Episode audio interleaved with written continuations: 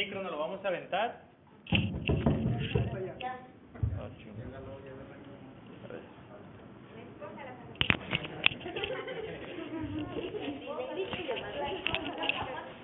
Y sí. ¿Ese me lo tengo que poner acá? No, sí. sí. Bueno, bueno, bueno. ¿Cómo están? Bien. Eso. A ver, ¿todos traen libreta y pluma? Vale, es importante por- porque si voy a dar dos, tres balas por ahí para que todos reaccionemos. Espero que les funcione esta parte de mi vida que les quiero compartir. Voy a empezar muy breve, voy a ser concreto, sin tanto choro. ¿Sale? ¿Todos listos? Muy bien. Mi nombre es Misael Orozco Sánchez. Nací el 11 de junio del 91 en una familia promedio. Honestamente nací con comodidades, gracias a la vida me trajo un sitio con comodidades, en mi casa nunca faltó alimento ni nada. Sin embargo, en mi vida hubo varias, varios acontecimientos que me ayudaron a descubrirme quién podía ser. Y en ese acontecimiento fue cuando mis papás se separan. Siempre en mi familia pues, estuvo armonía y todo, jamás vi peleas, ni golpes, ni nada. Simplemente se separan y ahí la economía obviamente empezó a tener como esa caída. Y justamente en esa etapa, a mis 15 años, fue cuando comencé a realmente saber qué era la vida. Previamente a eso, pues no la conocía al 100, ¿sí? Era hijo de papi, este, me daban lo que necesitaba, no con lujos, pero tenía todo lo que necesitaba. A mis 15 años estaba en la preparatoria y conocí un muy buen amigo, voy a decir varios nombres por ahí, que próximamente sé que los van a conocer aquí en el proyecto. Uno de ellos fue Javier Armenta. Él me enseñó mucho el camino del trabajo. Él me lo enseñó. Me dijo, Misael, ahora te va, te va a tocar trabajar. Y yo, ¿traba qué? Me dijo, trabajar.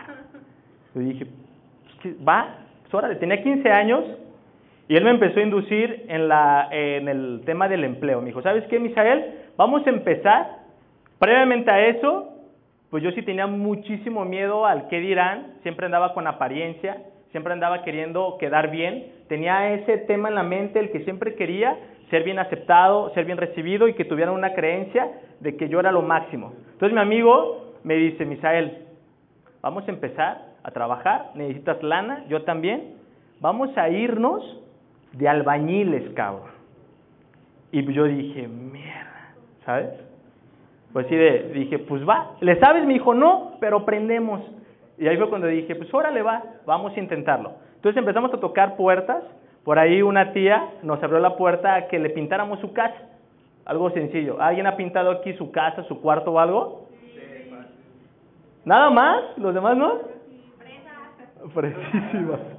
Ok. Esto me molesta. Ok. El punto que empezamos. Les voy a platicar esta historia para que vean una partecita importante, de mucha risa.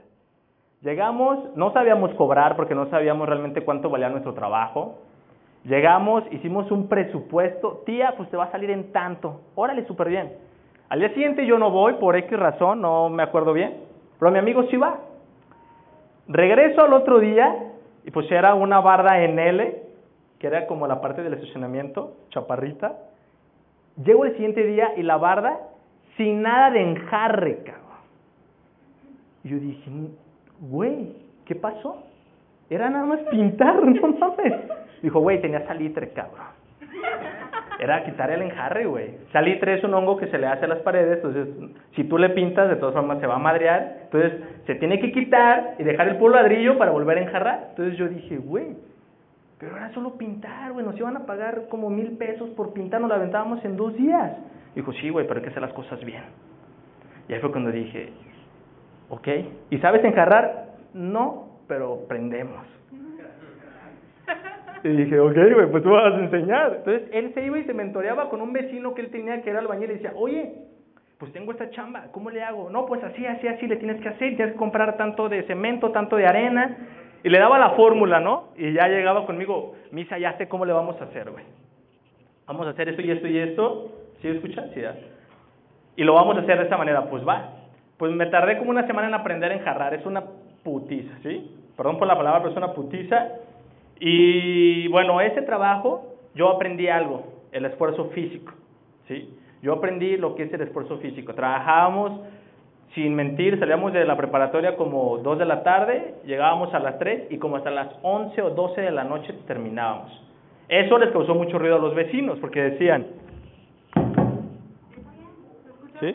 Porque decía, estos chavos, ¿qué pedo? O sea, ¿por qué se quedan trabajando hasta tarde, no? Bueno, para no hacerles el cuento largo, ya teníamos clientes esperando a que fuéramos a sus casas porque nos vieron con un compromiso impresionante, ¿no?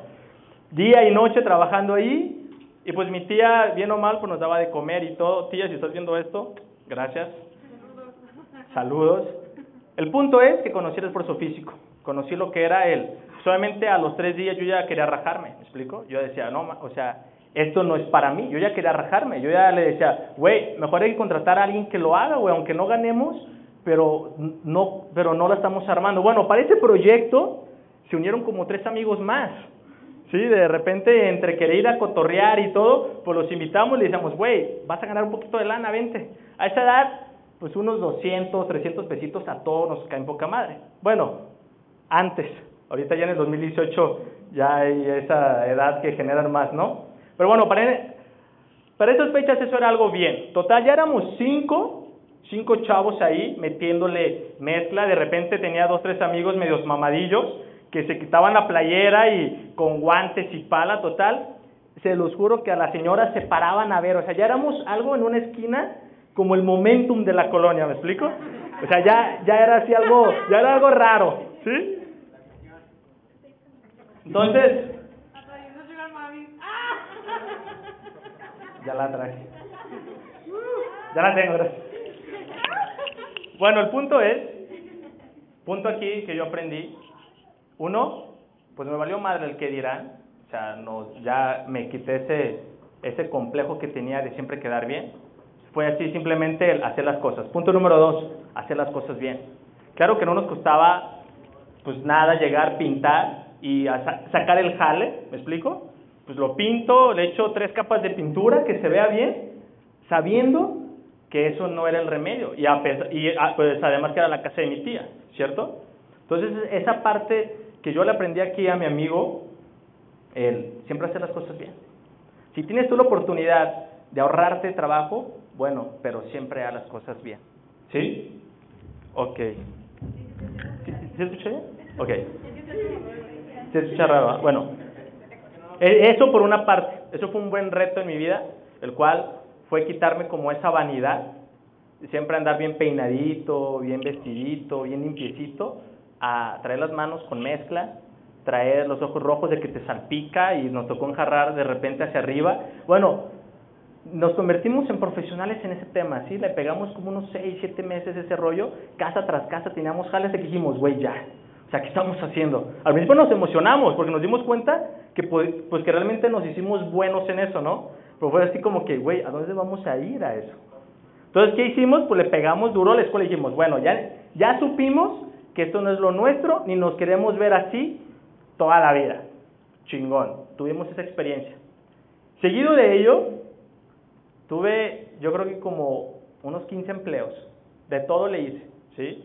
Y ahí nos fuimos a meserear, por ahí también empezamos, le hallamos rápido. Desde chico tuve como, como esa simpatía, ese carisma. Y junto con esta misma persona que se llama Armenta, pues llegábamos de meseros a eventos, a bodas, a 15 años, a graduaciones, y le caíamos bien a la gente porque llegábamos, nos, pues nos presentábamos, un chasquirrido por ahí, jajaja, y nos empezábamos a llevar buenas propinas en los eventos. Empezamos a ser buenos también en ese tema.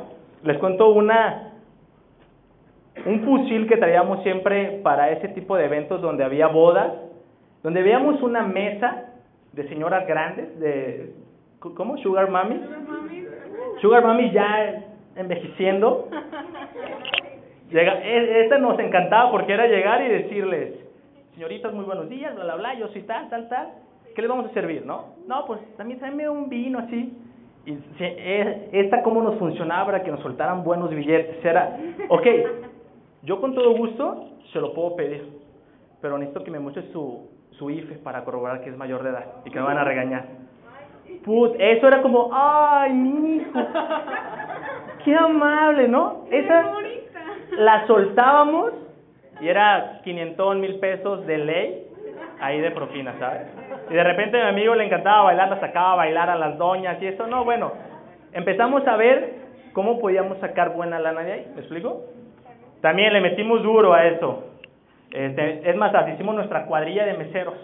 Ya éramos así como una cuadrilla de 12 chavos, pues de la edad, este, y pues todos bien peinaditos y eso, pues ya, oye, ¿qué onda? ¿Tienen tarjeta? Pues se los quiero invitar a mi, pues a mi terraza, a mi cumpleaños y eso, y pues sacábamos nosotros trabajo, ¿no?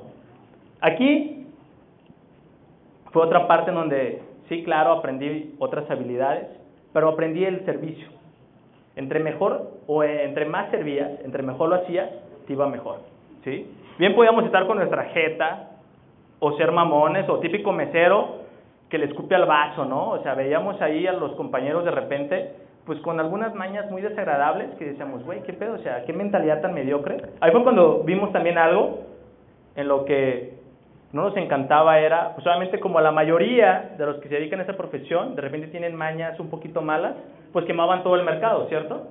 Entonces de repente que ya se robaba un celular en el evento y puto, o sea, era báscula y eso, y decías, güey, o sea, eso no, es, no está chido, ¿no? O que neta sí le echaban el salivazo a la comida y esas cosas y decíamos, güey, pinche mentalidad mediocre, pero bueno. Nosotros no, lo hacíamos con gusto, ¿sí? Lo hacíamos felices, la gente nos pedía nuestros números, cotorreábamos a las personas, sacábamos contactos de ahí.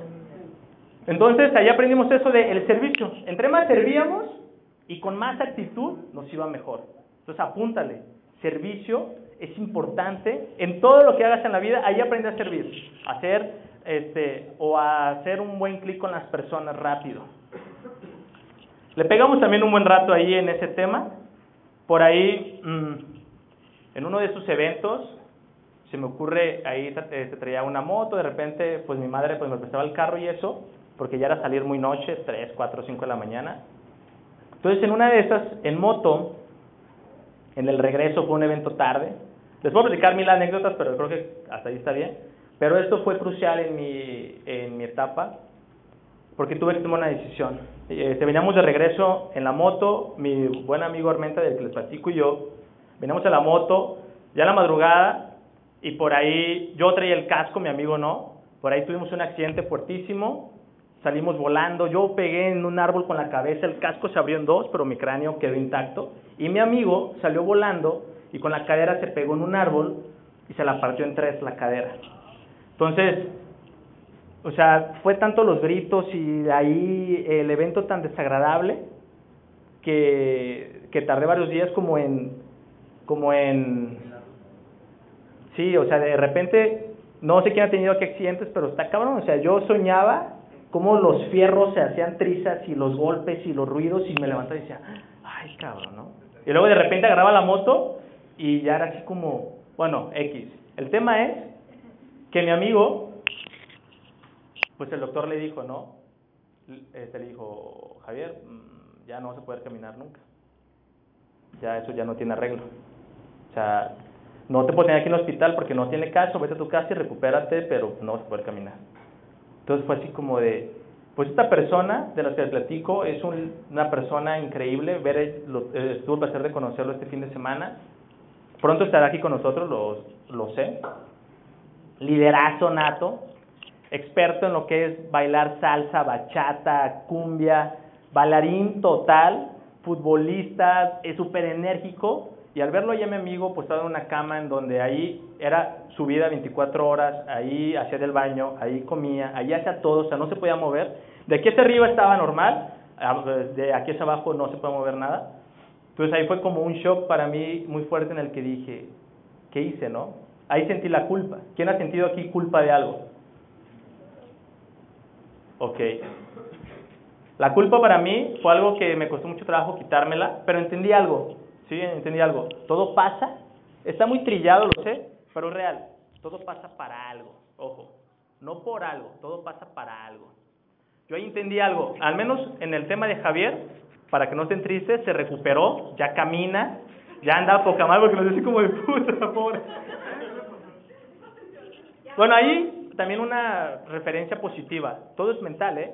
Yo recuerdo que a él le hablaban, Javier, ¿cómo estás? Bien, estoy muy bien. De hecho, ya nos vemos en el CUSEA la siguiente semana y así como que todos. ¿quién le explica que no va a volver a caminar, no? O sea, ¿quién se atreve a decirle, güey, o sea, está chido que seas positivo, pero ¿quién le dice que ya no va a poder caminar? Pues él tiene un poder mental impresionante esta persona, que a los meses, ¡pum!, silla de ruedas, güey. Ya andaba en silla de ruedas. A los meses, muletas, a los meses, bastón. Hoy en día hizo una buena rehabilitación, hoy en día, como si nada, ¿me explico? Como si nada. Entonces, esa parte del poder mental, de poder calmar la frustración, es impresionante. ¿Cuántas veces te has sentido frustrado y le gana a tu poder mental? Te dejas vencer. Dices, no, ya valió, y culpas a la gente, ¿sí? Es tu excusa para no hacer. Bueno, yo aprendí con, con esta anécdota muy desagradable, pero a la vez muy enriquecedora, esa parte de no te venzas, ¿sí? Él jamás se venció. Ahora sí entiendo, eh, bueno, los doctores dijeron, es un milagro, ¿no? O sea, es imposible que hoy, que hoy puedas caminar, es un milagro. Bueno, la mente puede hacer eso y más, ¿me explico? Si tú tienes un evento en el cual no es favorable, pues simplemente es un reto para ti, para que te des cuenta de algo. A mí mi amigo Javier se dio cuenta que su poder mental es impresionante. Y yo me di cuenta también de algo, que todo pasa para algo. Ahí nos dimos cuenta quiénes realmente son tus amigos y demás, bla, bla, bla. Pero es cuando te das cuenta que tienes que tomar decisiones hacia dónde quieres ir. ¿Sí? Yo, pues lesionado del hombro, tuve una lesión fuerte del hombro, bla, bla, bla. Y ahí fue cuando dije, ok, ¿ahora qué voy a hacer? ¿Sí? También me rehabilité y eso. Y fue ahí donde comenzó por ahí mi, pues mi vida del fitness. ¿Sí? Que yo voy a empezar con esa parte. Déjame quitando el saco. No te creas. Bueno, ahí, por ahí me presentaron a mí una oportunidad de lo que es el multinivel en una empresa de productos. No voy a decir marcas, para que no hagan... Pero puse mi club de nutrición. No es broma, ¿eh? No es broma. Puse mi club de nutrición bien emocionado. Y aquí es donde aprendí a cómo ser mascota de una empresa multinivel. ¿Qué es ser mascota? Estar ahí, estar siempre, estar anotando, estar en primera fila, estar emocionado, pero no hacer el negocio. Allí aprendí a mascotear. Un año. No gané ni un peso de regalía. Ni uno. Y todos los meses era comprar cantidades mamonas de producto. Aprendí un chingo de cosas, eso sí, aprendí muchas cosas. En el tema, por ejemplo, del valor de la capacitación. Yo no sabía que me podía capacitar. Yo no sabía que realmente podía meterle mucho conocimiento a mi persona. Y sobre todo, en el ámbito de la salud, pues me di cuenta que no estaba haciendo las cosas bien conmigo. Que no estaba llevando una buena salud. Independientemente de los productos, la capacitación fue muy buena. ¿Sí? Aprendí muchas cosas del ejercicio, ahí fue donde empezó como ese espíritu de decirme, Misael, te está llamando el área del fitness, ¿no? Prepárate. Entonces empecé y dije, puta, la estoy cagando. Llevaba cinco años entrenando y no sabía qué es lo que mi cuerpo necesitaba antes, antes del entrenamiento, después del entrenamiento, antes de dormir. No sabía todas esas cosas. Yo lo hacía a mi imaginación, al team marín, a lo que se me ocurría. Llegaba de entrenar, había el refri y decía, ah, pues esto, ¿no? No tenía esa información, entonces pues no tenía resultados, ¿cierto? Cinco años entrenando y no tenía resultados. Era un suricata medio marcadillo y así como que, pero bien motivado, ¿no? Suricata porque pesaba 50 kilos, pero marcadillo, ¿me explico? ¿Quién, quién de aquí pesa 50 kilos, hombre? Más o menos, mi Osva. Pero bueno, tú estás alto, güey. Ahora imagínate a mí ahí, güey, macho parrito. Ok, fui formación valiosa, me arriesgué y dije, vamos viendo el tema del multinivel, que. Me fascinó muchísimo la industria, fue cuando realmente le agarré amor. No le agarraba tanto amor al cotorreo, pues porque era mucha doña y era así como que, pues, ¿sabes? No, era así como de, ay, a huevo, pues mis amigas las que quiero ser. Por ahí vienen personas muy valiosas, claro, que me enseñaron una infinidad de cosas que yo creo que por ellas estoy aquí ahora teniendo resultados pero pues no era como que lo mío. Claro que me daba pena al principio de decir, güey, estoy en este tema, ¿no? Pregúntame cómo. Y ya después ya traía mi pin, poca madre, ¿no? Aquí y todo el rollo. Pero bueno, el punto es, ahí empezó mi carrera en, el, en la industria del network marketing. Un año sin ganar ni un solo peso de regalías, simplemente consumiendo producto y revendiéndolo. Consumiendo y revendiéndolo. ¿Sí me explico? Muchas veces lo vendí al precio para tener puntos para que no me quitaran mi descuento que me da. Bueno, no supe hacer el negocio, ¿sí? Ahí me di cuenta de algo. Entendí el negocio, pero no lo supe hacer. Entendí el negocio, pero no era mi momento. Entendí el negocio, pero no quise pagar el precio para que realmente me resultara ese negocio para mí. En esa empresa hay mucha gente que le va muy bien. ¿Por qué a mí no me fue bien? Porque simplemente no quise. No quise pagar el precio. ¿Queda claro? Otras personas les va bien. Yo no quise pagar el precio. Bueno, pero ahí me emocioné con el tema tanto de la salud como del multinivel. Posteriormente a eso empezó mi carrera como coach. Empecé a certificarme en la universidad donde iba, en el CUSEA. Fomenté algo que le, pues, que le llamé CrossFit CUSEA. Empezaba la tendencia del CrossFit apenas llegando a México. Por ahí me llegó la oportunidad, me capacité y después dije, voy a ponerle un granito de arena a la universidad. Para eso estaba en la política estudiantil. Siempre me gustó esa onda de, de andar en grupos, comunidad, bla, bla, bla. En la, en la política estudiantil aprendí algo a retarme. En la prepa era tartamudo, pero cañón. O sea, era un minuto para decir una palabra, ¿me explico? Pues, obviamente no decía nada. Estaba calladito todo el tiempo porque una oración, mierda, o sea, me llevaba toda la clase, ¿no? Sin embargo, la política estudiantil me ayudó porque me forzó. O sea, era salonear. ¿Quién ha estado en la política estudiantil? ¿Quién ha visto a los grillillos saloneando en sus escuelas. Bueno, es un reto. Cuando ves a esas personas en los saloneos, están retándose contra ellos mismos al que dirán, al miedo, bla, bla, bla. Yo vencí esa parte. Dije, ok, sencillo. Tengo dos opciones. O seguir callado toda mi vida y no saberme expresar, o aprenderlo a hacer. Esa parte de, de aprenderlo a hacer fue doloroso porque tuve que enfrentar esa curva de aprendizaje, de proceso, de que poco a poco se fuera controlando y yo lo manejara y lo dominara al punto en el que desapareció. ¿Queda claro? Ahora, me da risa cuando las personas no aceptan esa curva, ese proceso, y evitan el dolor, eh, evitan la pena, evitan la burla. Ponte a pensar ahorita, ¿cuántas veces has evitado ese proceso porque quieres rápido el resultado. Yo lo viví y dije, bueno, ni pedo. Mis saloneos si eran de risa, la gente se reía, la gente se burlaba, yo temblaba, yo sudaba, pues me ponía rojo, pero decía, ni pedo. O sea, sé que lo tengo que hacer. Esa era una de mis debilidades fuertísimas, como también, de alguna manera, pues mi físico no era favorable, ¿no? O sea, 50 kilos flaquito, pues pasaba desapercibido. Entonces aquí es donde entendí dos cosas. Acepté dos debilidades mías. ¿Sí?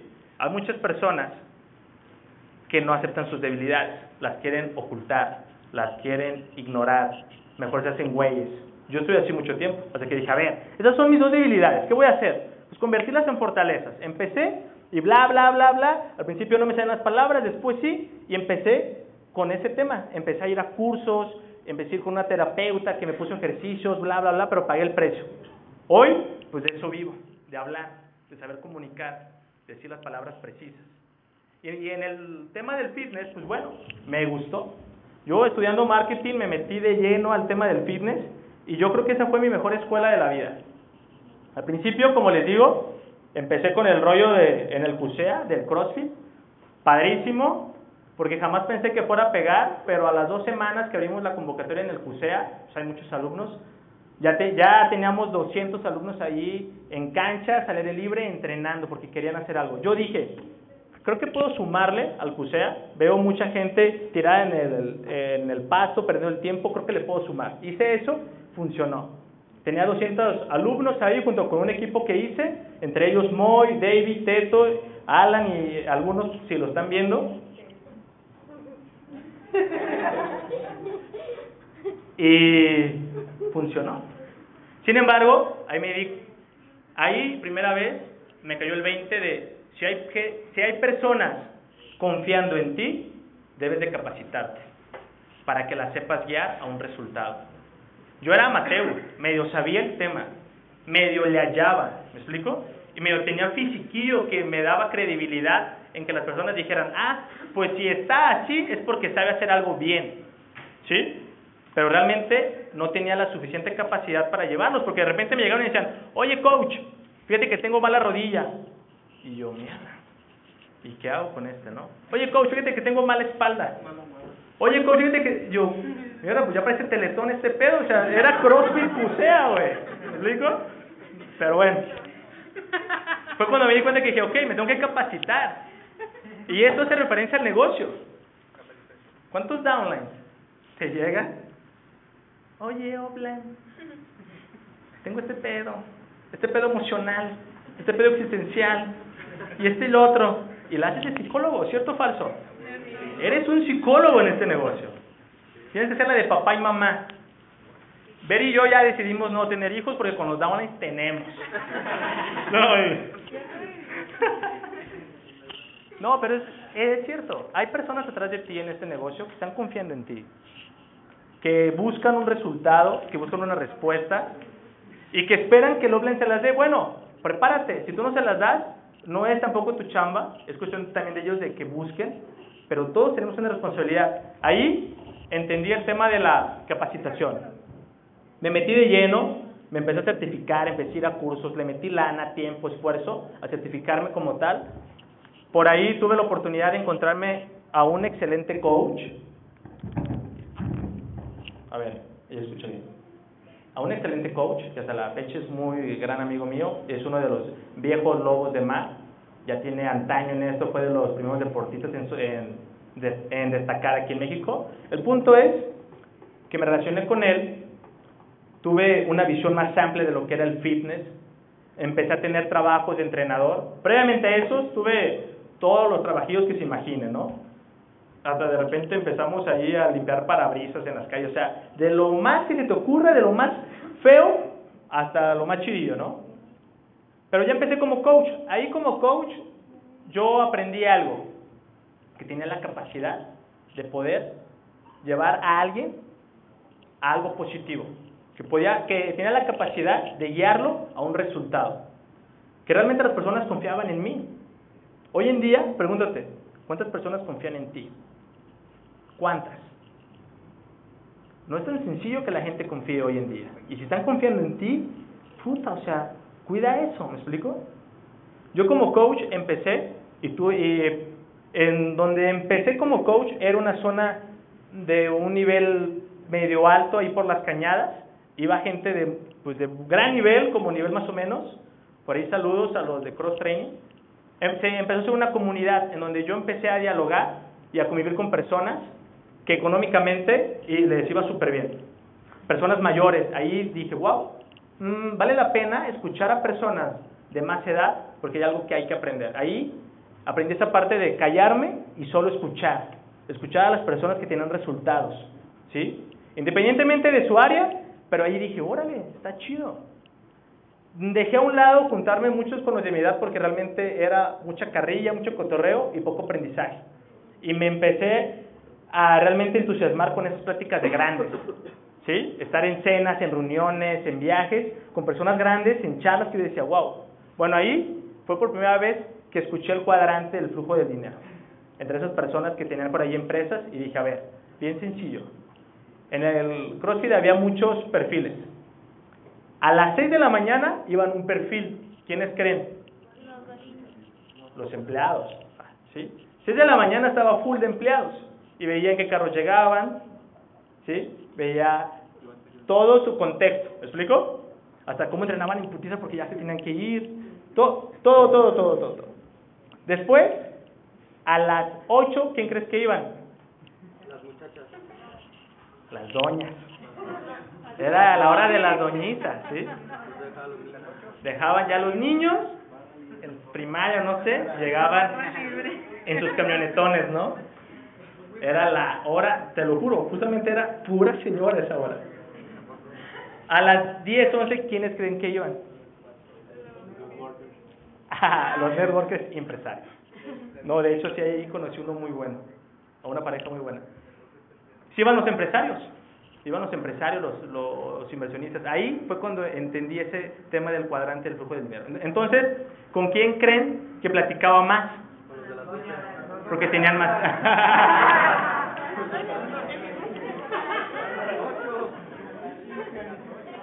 bueno, honestamente sí, con ellos platicaba más pero a quien les aprendía y me quedaba callado, pues era con los de las 10 once, ¿cierto? Porque era enriquecedor escucharlos, ¿sí? Cómo empezaron sus negocios, sus empresas, qué retos tuvieron, su estilo de vida. Entonces, tuve la oportunidad de conocer eso. Ok, tenía yo la fortuna de estar en una situación tan parcial en la cual era, eh, era un interés genuino, ¿sí me explico? Personas estaban acostumbradas a que fuera, no sé, a su alrededor hubiera muchas personas, no sé cómo decirlo con bonitas palabras. Eh, ¿Cómo? ¿Cómo? Exactamente. Esa es una palabra bonita, gracias. ¿Sí saben qué significa eso? A ver, a ver, otra palabra más terrenal. Eso, eso, eso. Lame huevos, pues, ¿sabes? Personas lambiscones, creo que esa palabra está mejor. Lambiscones, ¿sí? Eh, pues entonces yo tenía la fortuna de estar en una situación en la cual pues pudiéramos convivir de un trato y usualmente como él estaba en mi terreno, pues yo le decía qué hacer, ¿cierto? Yo le decía qué hacer a ese empresario o a ese lo que sea, yo le decía qué hacer, cómo hacerlo y lo forzaba a que lo hiciera mejor y a que diera más. Entonces, había una relación padre en la cual pues yo no era la miscón con él, todo lo contrario, yo lo tenía en chinga, entonces sabía como, órale, Misael, que todo dar eres. Bueno, el punto es que allí aprendí a relacionarme con personas de alto nivel y quitarme ese paradigma en mi cabeza de decir, no merezco convivir con este tipo de personas. O no soy nadie, o soy muy chico, o no tengo resultados para convivir con ese tipo de personas. Y de repente era de que, oye, Misael, Kyle, estoy haciendo una carneza en mi casa, vente. ¿Sí? Por ahí un amigo mío que está en la compañía que es 4K, que se llama Moy, algunos creo que ya lo conocen. Moy es mi partner de toda la vida también. Con él empezamos juntos en el tema del coaching y demás, y lo hacíamos juntos todo, ¿no? Y era de que reta el Moy, y Mise Moy, Mise Moy, Mise Moy. Bueno, el Moy acaba de entrar hace tres meses al negocio, cuando vio resultados dijo, órale, va, le entro, y pues ya tiene buenos resultados Moy. Entonces, entre los dos hicimos eso, hicimos muchos más proyectos. Pero ahí fue donde tuve la oportunidad de darme cuenta de mi capacidad real, ¿sí? De que yo poder ver a las personas que gracias a mí tenían resultados. Y ese agradecimiento de decir, coach, gracias, ya me queda mejor mi pantalón. Coach, gracias, ya me siento mejor. Coach, gracias, ya me pude levantar de mi cama a hacer ejercicio. Coach, y esos agradecimientos, claro que te llenan el alma, ¿sí? Porque pues no me pagaban una propina ni nada, pero había una amistad y el ver los resultados en ellos a mí me inspiró y dije, oye, está chingón ser coach. Hay como un, como un respeto, hay como, como esa parte bonita de decir, wow, qué bien, ¿no? Y bueno, ahí fue cuando dije, ok, me gusta y todo, pero ¿cuál es mi proyección a largo plazo? ¿Qué sería como eso grande que me gustaría lograr siendo coach? Me encanta, pero ¿qué más puedo aspirar? Les cuento rápido, me llega una oferta por ahí, vente Misael, quiero que seas el gerente, porque tuve una habilidad, me aprendía rápido los nombres, entonces a todos los nombres les decía tal cual como se llamaban y eso a la gente le gusta, ¿sí? Eso es importante, ahí aprendí eso. Apúntale, siempre a las personas decirles por su nombre. Hay algo mágico que creo que han leído en el libro de cómo influir en las personas de ser amigos. Ese libro. Decirles por su nombre a las personas es algo mágico. Escuchas tu nombre y tu oído se endulza, ¿cierto o falso? Está chido decir, hey bro, hey güey, hey güerita, güerita. Es chido. Pero dile por su nombre. Hay, hay una conexión. Si traes un prospecto al rato, dile por su nombre. Escríbetelo en la mano si eres medio güey para los nombres. Escríbetelo. Pero todo momento dile por su nombre. Si das una presentación, anótate su nombre y dile todo el tiempo en la presentación su nombre. Vas a hacer conexión. Eso es crear esa conexión. ¿Me explico? Si se te olvida, que no te dé güey, oye, recuérdame por última vez, ¿cómo te llamas?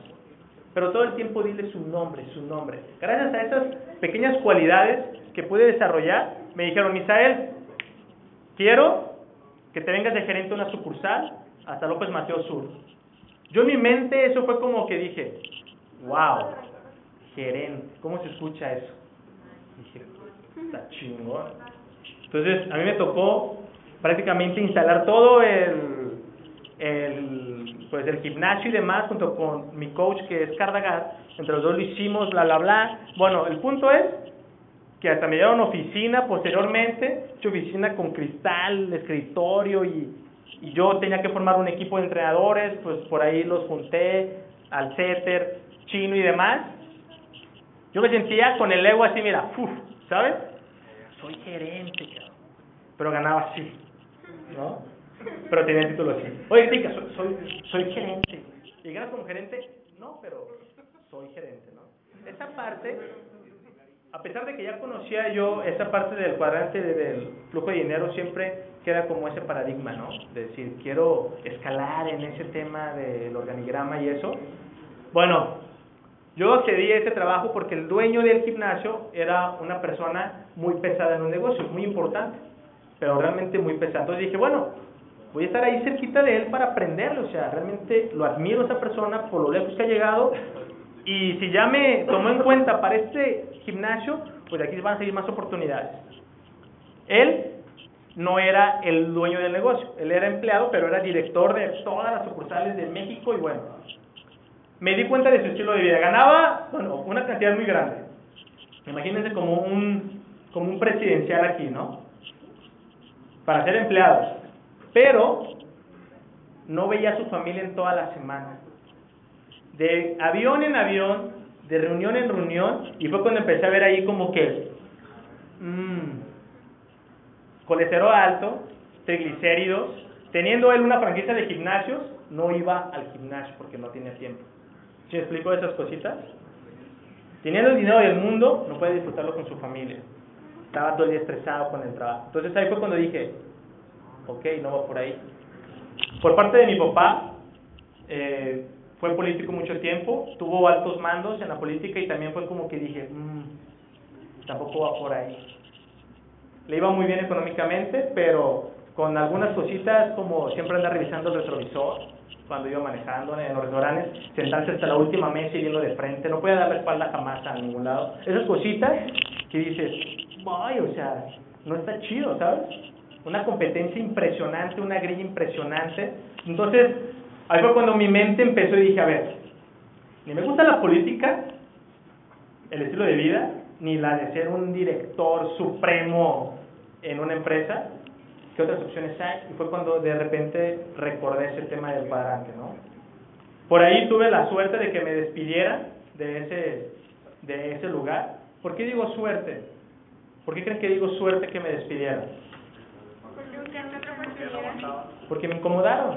Estaba cómodo, ¿sabes? Me fue a vivir para allá, a la vuelta del gimnasio. Estaba un minuto mi casa del gimnasio. Realmente estaba cómodo. Vivía en una casa muy bonita, con alberca y demás ganaba más o menos bien, sacaba un montón de businessillos de vender proteínas y la madre, o sea, me iba bien, ¿sí? Tenía la moto que tanto había querido, tenía como esa parte de mí que dije, ya la hice. Pero por ahí un buen mentor, amigo mío que se llama Víctor Hernández, me dijo, güey, hay cimas resbalosas, ¿sí? ¿Quién ha llegado a cimas resbalosas?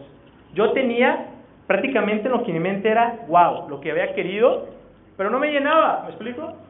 No me llenaba ni ser el gerente, ni estar al cargo del gimnasio, ni vivir donde vivía, ni tener la moto que... No me llenaba esa parte y fue cuando comprendí que no estaba feliz con eso. Sin embargo, sin embargo, en ese lapso que les estoy contando ya había estado en siete empresas multinivel, para que se den una idea. Siete empresas multinivel, todas de productos. Y decía, ahora sí esta es la buena no, mira, es que este producto es mejor porque tiene esto y esto y esto. Y dice, ah, no mames, pues esta es la buena porque tiene, tiene esto y esto, ¿no? No, pero es que ahora esta es con lágrimas de delfín huérfano, cara. Y ya no, pues es lo que me hace falta, ¿no? No la armé porque no tenía lágrima de delfín huérfano. Entonces, siete empresas. Ahí tengo, de hecho, bueno, por ahí tengo todos los como los manuales de inicio de todas las empresas, ¿no? De todas las... Eh, y wow, o sea, ¿cómo es posible que a todas le entraba, no? Yo era, yo era muy buen prospecto, en serio. Yo era muy buen prospecto. Me decían, güey, ¿cómo ves? Y yo, pues rojísimo. sí, sí, a huevo. ¿Cuándo? ¿Traes el de crédito? Sí, pásala, pum. Ya está tu key. Y yo, huevo, ahora sí la voy a reventar. Pues bueno, no, jamás la reventé. Sin embargo, eh, entre esas tardes recibo una llamada. Bueno, no, mentira, ¿cuál llamada? Veo en Facebook, yo tenía a Noé en Facebook porque Noé es mi amigo de la preparatoria. Y tenía a Noé a Facebook, tenía en Facebook a Noé, y bueno, ¿se escucha bien? Sí. Y veo que publica de Forex. Y yo dije, ay, como que en el CUSEA escuché eso de Forex, como que es algo que se hace en el, pues en el CUSEA. A lo mejor es algo que yo puedo hacer. Yo ya estaba egresado y dije, a ver, oye, no, ¿de qué se trata? No, pues hay que vernos. Y yo, pues, va.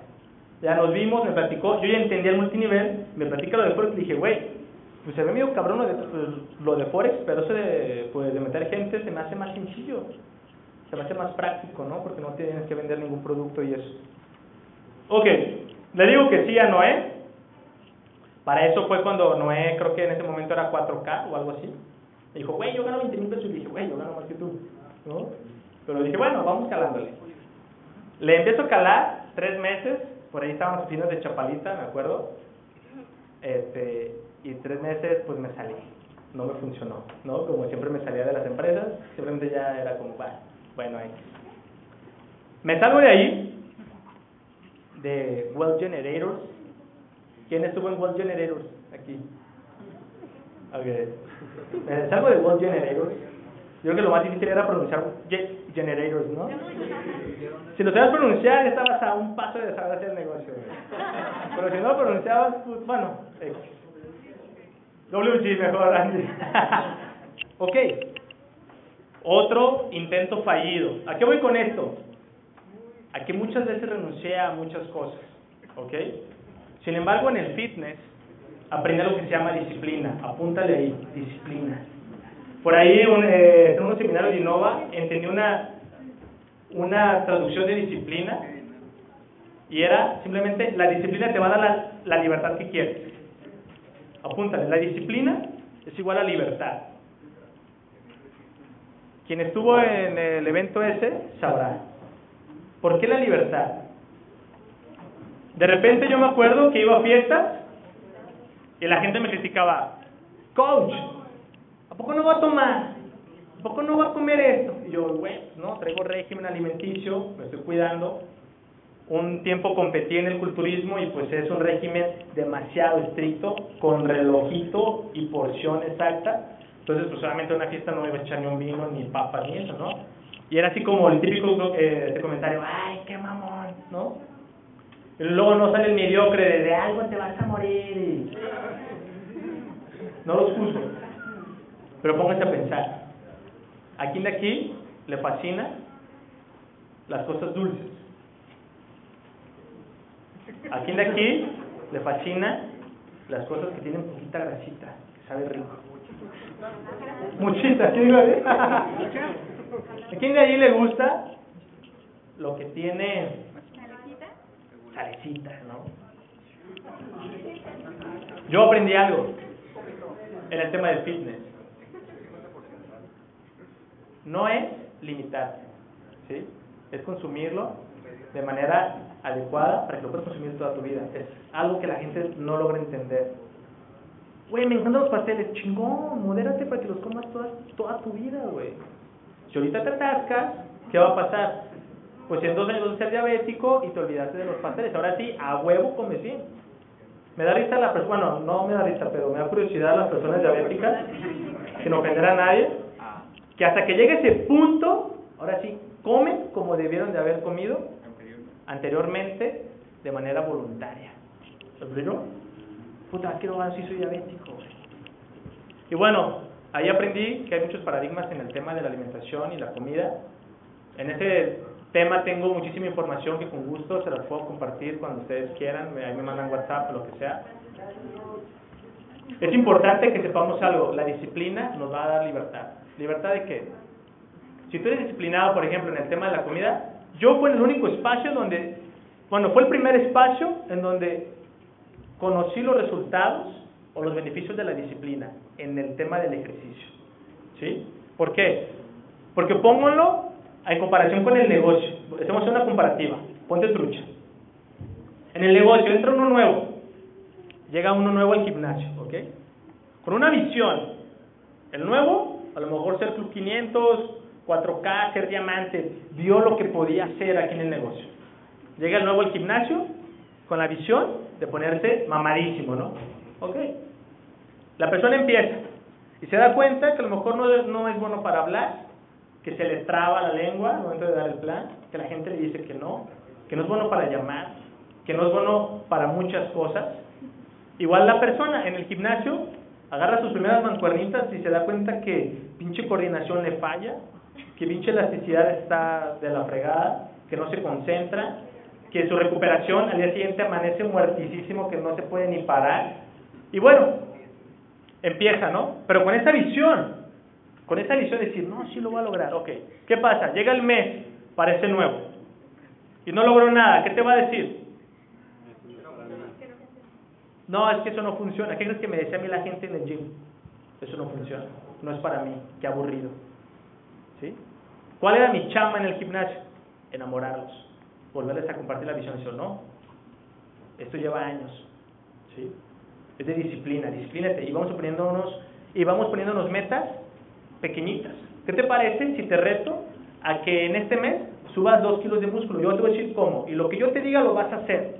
Y tal como te lo diga, lo vas a hacer a la hora que yo te diga. ¿Lo quieres hacer? Sí. Ok. Entonces eran medidas reales. ¿Me explico? Entonces, esa parte de verse todos los días al espejo y no ver ningún avance, pues claro que te pega y decir, güey, todos los días me levanto temprano, me, me, preparo mi batido de proteína, me voy al gimnasio, le invierto en eso y hago mis comidas como son durante 30 días y no veo ningún cambio en el espejo. Claro que te pega eso. Renunciaste a salidas, renunciaste a lo que más te gustaba, al vino, a tus postres, a muchas cosas, para que al, al mes te veas en el espejo y digas, mami, estoy igual. Eso en la mente, claro que te da para abajo. Pero, si tiene un coach que le diga, vamos a medirte, brother. Y lo mide y tú le puedes comprobar, mira, que hay dos kilitos más de músculo. La persona que va a decir, a huevo, lo logramos. Y le va a volver a pegar otro mes. Tú necesitas hacer lo mismo con tus downlines. ¿Sí? No va a haber a lo mejor un inscrito en el negocio. Puede ser, porque es muy malo y no la supo hacer. Pero fue disciplinado. Se capacitó, leyó, estuvo aquí al tanto, hizo las disciplinas. Evalúalo. A ver, pásame tus resúmenes. Ve, ve todo lo que aprendiste. ¿Qué aplicaste? ¿A quién conociste? ¿Qué cambió en tu mente? ¿Cómo es tu mentalidad a partir de ahora? ¿A poco te ves yendo otra vez a un empleo? ¿Cómo te sentiste ahora que probaste el que el capacitarte, el estar con gente emprendedora, cómo cambió tu vida? Tú eres el coach que lo tiene que medir para que vea esos dos kilitos que realmente sí subió. Para que se vean por otra meta más. Y si te llega la persona, quiero, Oblan, quiero ser diamante este mes. ¿Cuántos puntos llevas? Mil puntos. Bueno, aterrízalo. ¿Sí? No le digas, no seas güey, dile, ok, está perfecto, pero vamos a llevar un plan de acción. ¿Qué te parece? Si parece diamante, entonces necesitas hacer esto y esto y esto y esto y esto, todos los días. ¿Nos, nos comprometemos? Sí, súper. No le digas que no lo va a poder hacer. Simplemente ármale un plan de acción y llévenlo juntos. ¿Sí? ¿Pero por qué puede pasar? Pues que sea Club 500. ¿Me explico? Eso es lo peor que puede pasar. Por eso le dices, güey, no vas a poder. ¿Qué crees que va a pasar? No va a poder. Ni Club 500 ni nada. ¿Cierto o falso? Entonces yo como coach empecé a, a tener como ese papel de decir, ok, sé que puedo llevar a las personas a sus resultados y de mí depende. Yo me empecé a capacitar más y más y más, me empecé a mentorear con los mejores para que me dieran información de valor, información que allá afuera está rodeada de paradigmas y con esa persona me la rompía. Entonces yo llegaba con las personas y ¿qué crees? Me decían, oye Michelle, ¿cómo sabes tanto si estás bien joven? Bueno, porque me mentoreaba con uno de los mejores a nivel mundial. ¿Me explico? Tú hoy tienes la oportunidad de mentorearte con uno de los mejores. ¿Sí? Que no lo aproveches es tu decisión. El que llegues con tu downline y que le digas eso y eso y que, oye, ¿cómo sabes tanto si apenas llevas dos meses o un mes? Bueno, es que me mentoreo con los mejores. Gánate esa mentoría. Muchas personas no ven ese gran valor de la mentoría, pero yo como coach cobraba por hora 300 pesos, porque yo sabía que yo lo podía llevar a que tuviera resultados. Mi coach cobraba 500, 600 pesos por hora, por hora de entrenamiento, ¿me explico? La gente que cree, las pagaba. Yo tenía un paradigma y decía, ¿cómo crees que la gente va a pagar tanto? Yo cobro 100 la hora y me dijo, güey, no seas pendejo, tienes que cobrar más para tener menos clientes, güey, y trabajes menos. Y dije, ah, no es al revés. No es cobrar poquito para tener un chingo de clientes. Me dijo, no, papá, cobra un montón para que tengas poquitos clientes. Y dije, güey, ¿quién va a pagar 300 pesos diarios? ¿A la semana cuánto es? 1500. ¿Al mes? 510. 6 mil pesos al mes. Solo para que alguien te entrene, más el gimnasio, más las comidas, más las... ¿Sí me explico? Pero yo estaba tan seguro de que yo sabía que lo iba a cambiar y me comprometía con él cañón. Y lo cambiaba físicamente. ¿Y qué crees? Me pagaba 3, 4, 5 meses hasta que estuviera como él quería. ¿Sí me explico? 6 mil pesos. ¿Cuánto pagaste aquí?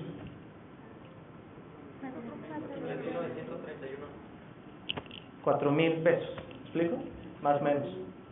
¿Y cuántas veces lo vas a pagar? Las veces que sea necesario. Hasta que tengas el resultado que quieres. ¿Sí me explico o no? Tienes una mentoría ya pagada, aprovechala. Es como si el güey me pagaba y él hacía lo suyo por aparte. Es como, ¿what? ¿Estás güey? Si me estás pagando, déjate digo cómo tienes que hacer las cosas. ¿Cierto o falso? ¿Quién está aprovechando su mentoría que tiene con su offline? ¿Quién realmente se le pega y dice, a ver, ¿qué, qué estás haciendo? ¿Qué estás escuchando? ¿Cómo le hago aquí? ¿Qué está- a ver, ¿qué desayunas? ¿A qué horas te levantas? ¿A qué horas te duermes? ¿Estás ahí metido? Aprovechala. Tú puedes tener una mentoría 24 horas. Yo eso cobraba por hora. Si la persona quería dos horas de entrenamiento, pues le cobraba sus 600 pesos, ¿me explico? ¿Pero qué crees? Me recomendaban, porque yo me comprometía con sus resultados. Hoy mi mejor proyecto, pues es Berenice. La van a ver próximamente. Ay, Rich. Ay, Kike también. Ahorita tengo estos tres. Bueno, dale, por siguiente mes. Ok, ya para terminar. Esta mentoría vale oro, aprovecha. No la dejes en saco roto, en verdad. Si no lo estás haciendo, o no sabes, mejor dicho, no sabes cómo llegar con tu doble o qué comunicación tener, em- eh, se empiecen a comunicarse y a conocerse. Porque qué triste el que te salgas de aquí en algún tiempo y que esa mentoría no la aprovechaste. ¿Me explico? Tienes a los mejores. O sea, neta, tienes a los mejores aquí. Aprovecha. ¿Sí? Entonces, bueno, regresando al tema de lo que me salí de WG, no tuve resultados. Igual, no, no quise pagar el precio. ¿Sí? Aparte, ahí con mis downlines que tenía, nos quisimos creer los lobos de Wall Street, le metimos durísimo al Forex, rompimos tarjetas de crédito cañón porque se nos fueron, perdimos mucha lana. Solamente perdimos lana y dijimos, esto no, esto no, dijimos, esto no funciona. Por ahí, otro amigo, René, por ahí lo conocen algunos, René y yo hicimos otro negocio, el cual al principio nos fue bastante bien, y Noé me decía, güey, no te salgas, espérate, y yo, güey, en un mes ya estoy ganando lo de lo de un doble diamante, ¿me explico? Me decía, güey, pero pues, mira, que esto otro. Yo con el ego altísimo otra vez, ¿no? Un chingo de dinero empezamos a ganar, mi amigo Renillo. Entonces ahí me di cuenta otra vez, estaba vacío por dentro. Empezamos a ganar mucho, mucho dinero. Obviamente no teníamos educación financiera y ¿qué crees que le hicimos ese dinero? Yo me lo reventé, ¿me explico? Me lo reventé durísimo. O sea, a tal grado de que Uber que pedía era black. O sea, fíjense esa pendejada.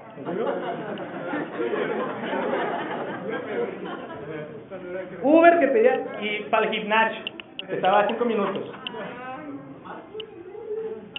Barco. o sea, para que se vean esa inteligencia financiera súper del now. ¿Me explico?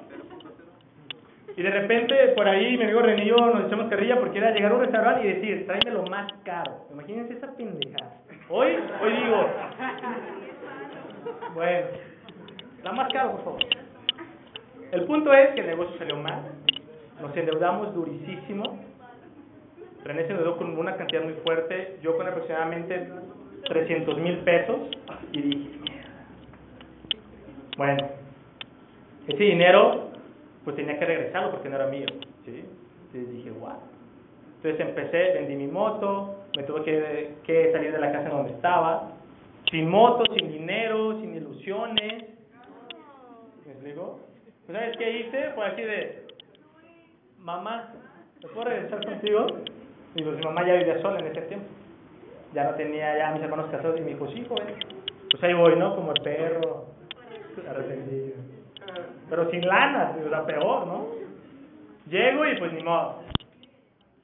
Empiezo a a chambear por ahí y de repente, en esas tardes oscuras, hay una llamada. No es. Y dije, ay, cabrón, ¿qué va a querer? Y de esas veces que dices, contéstale, güey. Pues ya le contesté, ¿qué onda, bro? ¿Cómo estás? ¿Cómo te va? Y en mi interior me dijo, séle sincero, ¿no? Te está yendo mal. Pues mal, bro. Ya tengo muchas deudas, no las estoy pagando, me va de la chingada. En ese tiempo estaba ganando 100 mil pesos al mes, imagínense. 100 mil pesos al mes. Y dije, pues mal, güey, me está yendo mal. Mira, bro, hay una oportunidad, ya cambió todo. Y se veía de ahí, pues de repente, cuando yo me salí, acaba de entrar José Miguel Ibere, por ejemplo. Y veía en el Facebook que todos empezaban a subir de rango, ¿no? Medio veía así de reojo, no, es fake, ¿no? Es fake. Y ya le dije, a ver, pues, vámonos viendo, pues. Nos sentamos, me dijo, mira, Misael, ya todo cambió.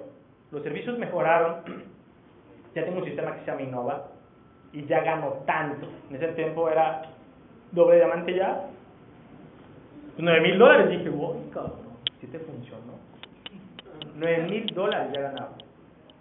Entonces yo fue así como de, ¿qué crees que hice? Dije, déjame pensarlo.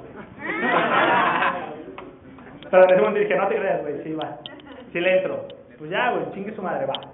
Entonces dije, en mí dije, la última y nos vamos. O sea, esta es la vencida. Ya si no lo hago bien, ya olvídate, Misael, y eres empleado el resto de tu vida o vuelves a tornar más negocios a ver qué haces, pero ya no vuelves a intentar el multinivel. Me puse ese ultimátum, ¿me explico? Y pues bueno, vivía con mi mamá, pusieron las oficinas del centro. ¿Quién las conoció las oficinas del centro? Pues mi madre vivía por ahí, cerca. Pero yo andaba tronado de lana. Entonces, eh, califiqué mi club 500 y tuve cinco meses de Club 500. ¿Cuánto cobra un Club 500 en pesos mexicanos? ¿Saben qué decía yo en mi mente? Gano casi lo mismo y no tengo que ir a cambiar. ¿Me explico? Me levanto a la hora que quiero, hago lo que quiero y gano lo mismo. Por ahí de repente también que me salían este que venta de, productos, yo decía, pero el Club 500 tal cual íntegro era para la deuda externa que traía, ¿me explico? Era para mi deuda. Entonces me quedaba con lo que por ahí sacaba. Bueno, por ahí pues, me acuerdo mucho de convivir con Isaac, por ejemplo. Este, pues sin lana, cabrón. Todos los días sin lana. De, de hecho, me iba caminando de la casa de mi madre a la oficina del centro. Porque una, decía, puta, los camiones no me agradan, pues, ¿no? Mejor caminando bien bajadito, bien vestidito y caminando. Pues mejor para la pompi, ¿no? Está apretando ahí todo el camino. El punto es que mi para qué, ¿saben cuál era mi para qué en ese momento? Mi mamá. Quiero sacarla y quiero ayudarla y, quiero apoyarla y quiero que tenga lo mejor y quiero que viva en una casa buena, bla, bla, bla, bla, bla. Por ahí he escuchado muchos para qué similares. Bueno, para no hacerles el cuento largo, Sí, mi mamá, mi mamá, mi mamá, pero la casa hecha un cagadero. No lavaba ni mis trastes, estaba como en, una, en un pinche confrontamiento emocional conmigo mismo de... Uh, es temporal, ¿no? Es temporal, es temporal. Ese temporal se llevó un año, ese, ese temporal, ¿no? Entonces, si realmente hubiera sido mi para qué mi madre, hubiera tenido la casa súper limpia, su desayuno de mi jefa, al 100 siempre, la casa limpia, o sea, realmente hubiera sido ese como mi forma de realmente poder ayudar, pero entonces no lo hacía y mucho menos le echaba ganas al, pues al negocio, ¿me explico? Entonces yo me estaba haciendo güey conmigo mismo y estancado y estancado y contra apenas así todos los meses, así como que, ah. pero bueno, por ahí mi para qué cambió y fue cuando empecé a desafiarme, porque estaba como en el confort. ¿Quién aquí lleva más de cinco meses en el mismo rango? Eh, se levanta la mano.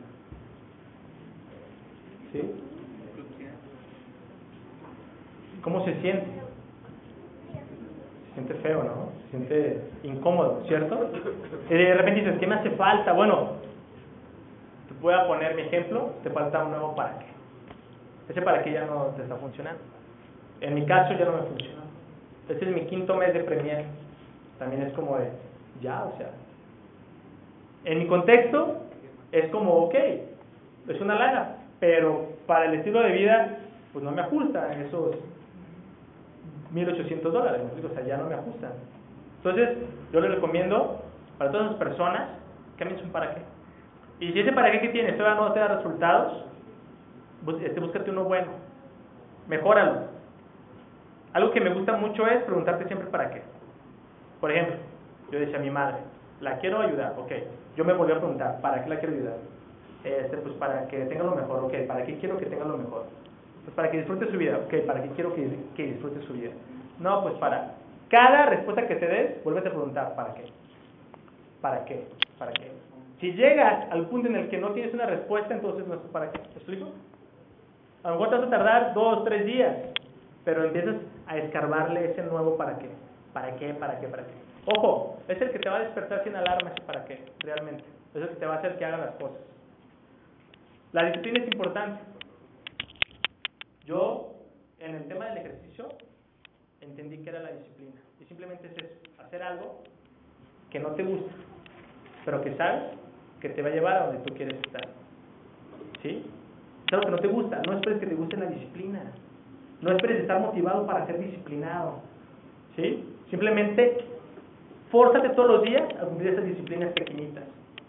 Todos los días, todos los días, todos los días. Te va a llevar a un resultado. Yo era mucho en mi mente siempre buscar el hilo negro de las cosas. Mira, Misael, así así se hace. ¿Por qué crees que nunca tuve resultados en ningún multinivel en el que estuve? Porque me ese es el sistema y yo. Oye, pero a ver, ¿y si le movemos por acá, o por acá, o por allá? Nunca seguía las cosas porque me creía tan chingón que yo pensaba que podía tener una mejor respuesta que todas las personas con resultados. ¿Me explico? Yo decía, no, a ver, yo voy a buscar una nueva fórmula. Y siempre estaba con esa personalidad tonta.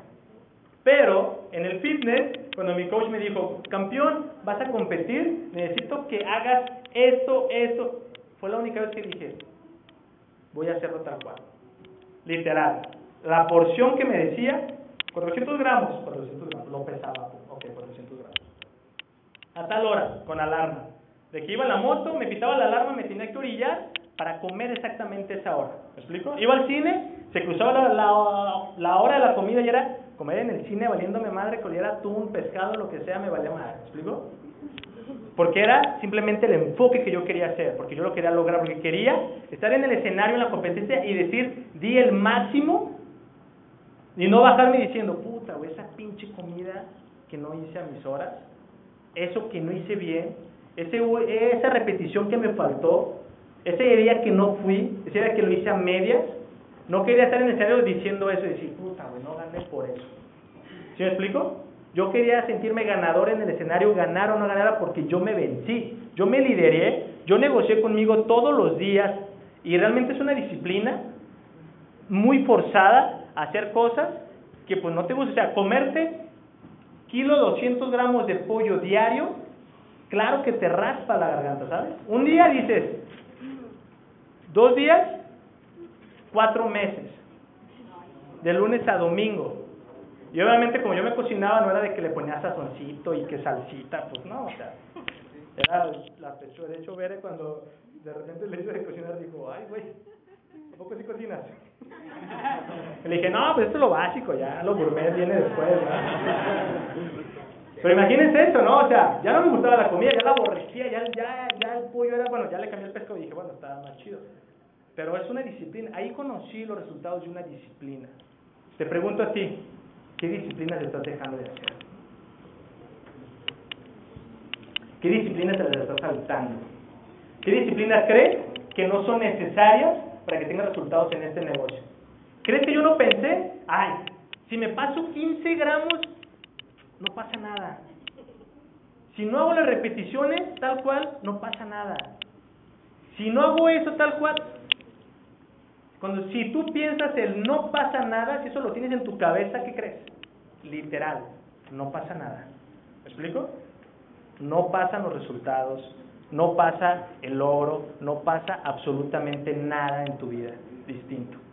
Entonces, yo te recomiendo, adopta estas disciplinas con cariño. Las autodisciplinas, dice Jim Rohn, son las mejores, las que tú mismo te impones. Si alguien te dice, haz esto, vas a decir, ok, pues ya cuando tú te las impones, las autodisciplinas, son las que más valor le vas a tener porque tú te las estás poniendo. ¿Sí queda claro esa parte? Levanta la mano, ¿quién tiene hoy en día disciplinas? ¿Quién las cumple todos los días? Ok, quiero decirte algo rápido. Disciplina constante. No es lunes a viernes. No es lunes a sábado. No es los días del negocio. Disciplina constante es todos los días, de lunes a domingo. ¿Sí? Es ahí cuando realmente esa disciplina hace efecto en tu vida porque te va a generar un hábito. ¿Se han escuchado eso? ¿Y qué creen? Tenemos hábitos inconscientes. Todos tenemos hábitos inconscientes desarrollados por disciplinas equivocadas. ¿Sí? Falta de disciplina. Si tú, si tú no tienes disciplina, vas a desarrollar hábitos inconscientes. ¿Por qué creen que las personas están enfermas? ¿Por qué creen que las personas tienen obesidad? ¿Por qué creen que las personas, mmm, no sé, rompen, o mejor dicho, descuidan a su familia? O se divorcian, o cosas así. Tienen hábitos inconscientes. Yo de repente veía, no sé si se han fijado en eso, una familia en un auto, papá, la mamá, los hijos, y pasa una chava súper nalgona, y es una vida inconsciente de todos los caballeros. ¿Cierto o falso? A lo mejor ni te la imaginas encuerada ni nada, simplemente es un hábito, es un hábito, es un hábito inconsciente. Oye, ¿pero crees que le va a favorecer a tu pareja eso? ¿Crees que la va a sentir especial? ¿Que la vas a sentir especial? ¿Qué van a ver tus hijos? En dado caso, ¿no? Es un ejemplo. ¿Qué van a ver tus hijos? Que es normal. ¿Me explico o no? Son hábitos inconscientes. ¿Me explico? Tú no lo quieres, es algo inconsciente que ya lo traes. ¿Cuántos hábitos inconscientes tienes ahorita que te están haciendo que no tengas resultados en el negocio? Pregúntatelo. ¿Qué hábito inconsciente te está limitando tu crecimiento? ¿Cuál? ¿El dejarlo para mañana? ¿El después hablar a corporativo? ¿El no hacer este, tu red al inicio de mes y ver cuántos puntos van a entrar? Este, ¿Cuántos puntos automáticos? ¿Quién va a reconsumir? ¿Qué hábitos inconscientes te están alejando de tu meta? ¿Ya lo saben? Ojo, deben de ser muy sinceros. ¿Me explico? Deben de ser muy sinceros para que eso que creen lo puedan mejorar. De nada sirve que lo sepas. Apúntalo y haz un plan de acción para que lo puedas mejorar. ¿Me explico o no? Yo ahí fue cuando dije, wow, la disciplina realmente hace maravillas. Yo siendo, regresando al tema, yo siendo un suricata de 50 kilos, flaquillo, medio marcadillo, ¿sí? Cuando llegué con mi coach, yo me sentía pues bien fitness y me dijo, ay, güey, estás bien madreado. Y yo, cabrón, yo me sentía bien, ¿no? Te falta pechillo, hombrito, güey, te falta todo, cabrón. Y yo así como, no, yo me sentía súper bien, ¿no? Porque la gente me chuleaba allá afuera, mi mamá, ¿no? Y las la tías, y, ay, hijo, de verdad, te la crees, ¿no? Pero ya el coach, pues está enfocado, tu Oblan está enfocado a decirte realmente las cosas como son para que crezcas. Si él me hubiera dicho, oye, estás bien cabrón, ¿qué he dicho? Ah, pues, ¿para qué le pego tanto? ¿Para qué me esfuerzo tanto si ya estoy bien cabrón? ¿Me explico? Entonces, dijo, ok, vamos a hacer esto y esto y esto y esto. Le hice caso. A tal grado de lo siguiente para que vean, cuando tienes una disciplina y el enfoque, lo que eres capaz de hacer. Te lo estoy poniendo todo en el término del ejercicio porque me apasiona eso y quiero que le hagas match, ¿ok? Él me dijo, ok, Misael, Cardagar, saludos, por si me estás viendo esto. Me dijo, ok, Misael, yo cobro 600 pesos la hora, ¿sí? 600 pesos la hora. Yo te voy a patrocinar tu entrenamiento y tu preparación. Siempre y cuando cumplas ser puntual a las 6 de la mañana. Yo vivía hasta las cañadas y me entrenaba en un gimnasio de por el Fresno, por el mercado de abastos. ¿Se ubica? Dijo, te quiero a las 7 de la mañana aquí. No, te quiero 5.50 todos los días. Para cuando yo llegue a las 6, tú ya hayas calentado y comencemos a entrenar. ¿Sí me explico? Justamente fue en el periodo de junio, septiembre, tiempo de lluvias. Y me encantan las motos, como saben.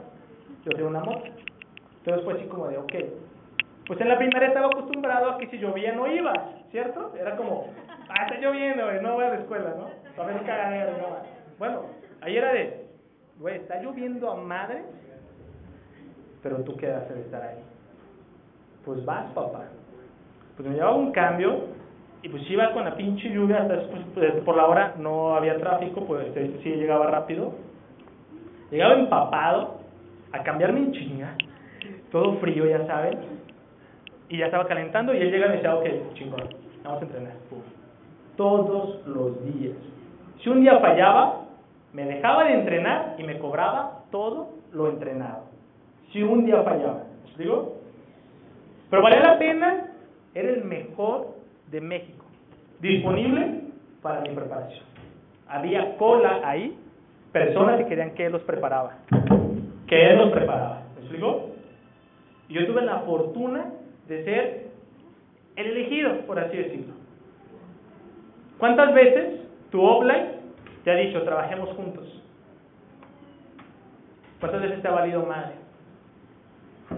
¿Cuántas veces has pedido ayuda y te vuelve a valer madre? ¿Sí me explico? Tu offline es una persona que tiene un montón de downlines con quien trabajar. Si no es contigo, con alguien más. Si tú no le das los puntos, va a ver quién le va a dar los puntos en esa parte. Realmente no somos especiales, entendamos eso. ¿Tú crees que yo me iba a poner los moños de decirle, oye, ¿sabes qué? Hoy, pues mañana no puedo ir, o se me hizo tarde? Pues no podía ponerme esos moños. ¿Me explico? ¿Sí? Esa, le, pues le di valor a esa oportunidad. Te pregunto a ti, ¿le estás dando el valor a la oportunidad que tienes ahorita en tus manos? ¿Realmente le estás dando el valor que es? O sea, lo grande que es. Ya para terminar, la disciplina me llevó a confiar en mí, porque tuve resultados. Porque subí como 12 kilos en cuestión de 3, de tres meses. 12 kilos. Lo que no había subido como en 6 años yo solo, medio entrenándome, medio diciéndome cómo hacer las cosas. Pero cuando tenía alguien ahí, tan, tan, 12 kilos en 3 meses, pude llevar mi físico a la mejor versión. Claro, estaba vacío por dentro, tenía un ego grande. Sí, en ese tema de repente es fácil que se te suba el ego porque toda la gente, ¡ay, güey, te bien cabrón y estás bien mamado y esas cosas! Te suben el ego, ¿no? Ya después empecé a trabajar pues mi parte espiritual. ¿Quién se metió al wake up cuando yo lo di? Ok, ahí trabajé, bueno, ahí hablé de esa parte. Se la recomiendo, tengan un equilibrio en su vida porque van a llegar a cimas. En este negocio vas a llegar a cimas económicas, sí o sí, eso queda claro. Pero qué mejor que esa cima venga acompañada de un equilibrio, que en todas tus áreas realmente tengas la satisfacción de que has tenido las disciplinas necesarias para que tengas ese resultado en todas las áreas. Retomando el tema del wake up, ninguna área, el, el éxito de un área no compensa el fracaso de otra. Apúntenlo para los que no se metieron. El éxito de un área no compensa el fracaso de otra. Y con eso termino. ¿Sí? Checa rápidamente cuáles son tus áreas fuertes, cuáles son tus áreas débiles. ¿Sí? El éxito de un área no compensa el fracaso de otra. De nada sirve que llegues al 100K, a leyenda, y que estés vacío por dentro, y que llegues a ese momento en el que ni los carros, ni las casas, ni el reconocimiento, ni los aplausos te hagan sentir pleno y satisfecho con tu trabajo. ni los miles de mensajes de Instagram. Eres el mejor, gracias, y bla, bla, bla. Créemelo, no te va a llegar. Y fue, yo lo comprendí realmente así al 100 cuando platiqué con uno de los líderes de la empresa que me dijo, güey, yo estoy enfocado en mi área espiritual porque me di cuenta que lo tenía así. Y cuando dije, wow, pero tienes todo, sí, menos eso. Por ahí mi coach me dijo algo cierto, me dijo, güey, en el nivel socioeconómico alto, los millonarios, siempre hay un aumento de suicidios que en la gente pobre. En la gente pobre casi nadie se suicida. ¿Por qué? Porque viven con la esperanza de que algún día van a tener algo, de que algún día van a hacer algo. Pero la gente que ya lo tiene, llega al punto en el que dice, ¿y qué sigue? ¿Cuántos artistas sabemos? ¿Cuántos eh, estrellas de Hollywood?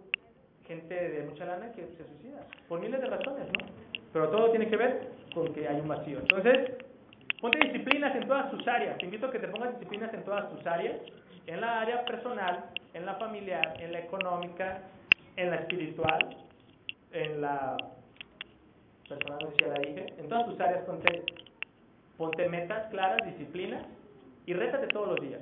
Yo, estas dos, dos debilidades que tuve muy fuertes, lo que fue de la comunicación del habla y lo que fue de alguna manera mi físico que no me agradaba, lo pude cambiar. Porque yo sabía que tenía la oportunidad y el poder de hacerlo. ¿Cuáles son tus debilidades? Anótalas, sé consciente de ellas. No las trates de evadir, acéptalas como son. Mis debilidades son estas y estoy dispuesto a cambiarlas. Estoy dispuesto a hacer lo que sea necesario, ponerme disciplina. Soy malo en esto, lo voy a cambiar, punto. No va a ser de una noche a la otra, pero sí métete en ese ritmo. Te aseguro que en el momento en que lo logres vas a decir, wow, esa debilidad que tienes, créeme, veniste a este, veniste a este mundo con esa debilidad para que sea tu mayor fortaleza. Así de sencillo. ¿Sí? Así de sencillo. ¿Por qué? Porque le vas a meter el doble de empeño. Si le metes el doble de empeño, ¿qué va a pasar? Vas a tener un resultado más grande. ¿Me explico? ¿Sí? ¿Sí o no? Entonces, para los que pues no nacimos muy guapos, tenemos varias opciones. Una, trabaja tu desarrollo personal, ¿sí? Sea agradable. Ponte fit, ¿sí? Si. ¿Mande? Bueno, pues me quise ver humilde, güey.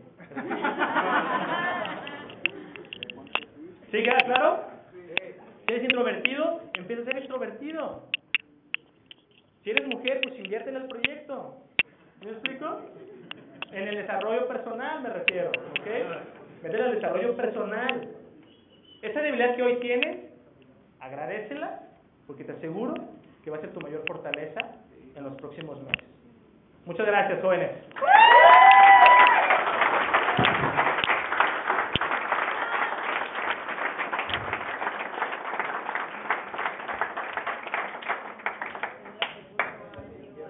¿Algún aviso?